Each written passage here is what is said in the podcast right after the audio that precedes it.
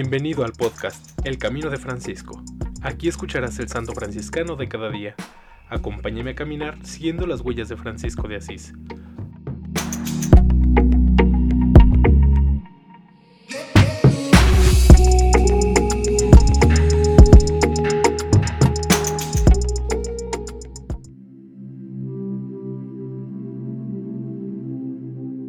Septiembre 23. San Pío de Pietrelcina, sacerdote de la Primera Orden.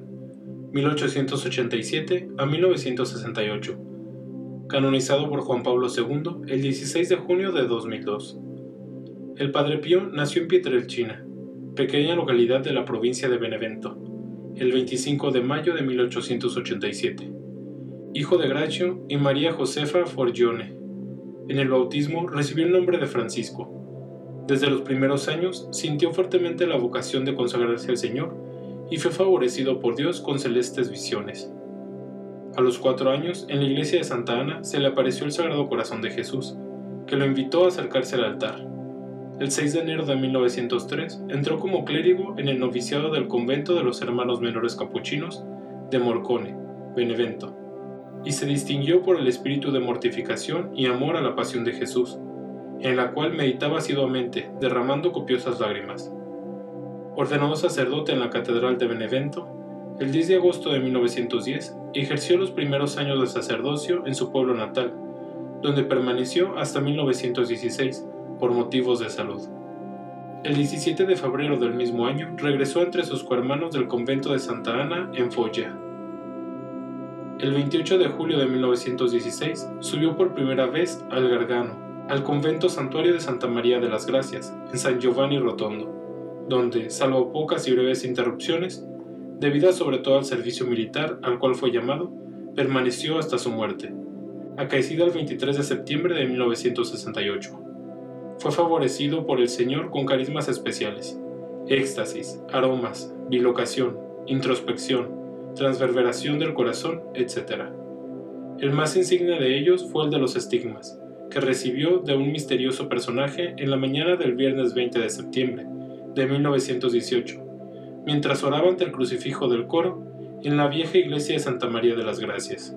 Llevó los estigmas por medio siglo hasta su muerte, cuando desaparecieron misteriosamente sin dejar ninguna cicatriz. El Padre Pío es el primer sacerdote estigmatizado. Durante su vida atendió únicamente el desempeño de su ministerio sacerdotal, entregado a la oración la celebración de la Santa Misa, la administración de los sacramentos, la dirección espiritual, especialmente con la confesión y la correspondencia epistolar. Inflamado en el amor a Dios y a las almas, fundó dos grandes obras, una espiritual, los grupos de oración, la otra material, la Casa Solievo de la Soferenza, alivio del sufrimiento, un moderno hospital que funciona sobre todo a favor de los pobladores del Gargano. Innumerables gracias y milagros se atribuyen a su intercesión. Su fama de santidad se difundió en todo el mundo. Juan Pablo II, el 1 de octubre de 1983, hablando a más de 20.000 miembros de los grupos de oración del Padre Pío, dijo, La presencia de ustedes y su compromiso cristiano está indisolublemente ligados a la personalidad y a la obra del Padre, Pío de Pietrelcina. El humilde fraile capuchino que por casi 50 años en el convento de San Giovanni Rotondo vivió y realizó su consagración religiosa a Dios, casi exclusivamente en la continua, prolongada y fervorosa oración y en el ministerio de la reconciliación, guiando y dirigiendo a millares de fieles en busca del auténtico camino de la perfección y de la santidad cristiana.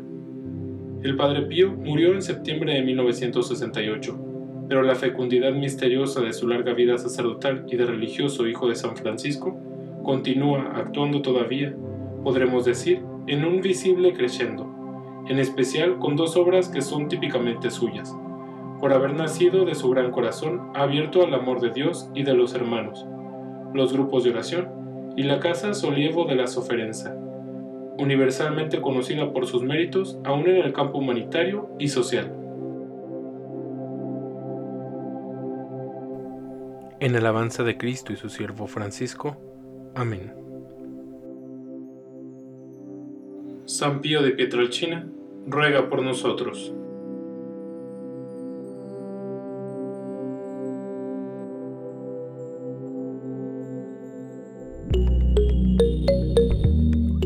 Te invito a que compartas este podcast y sigamos juntos el camino de Francisco.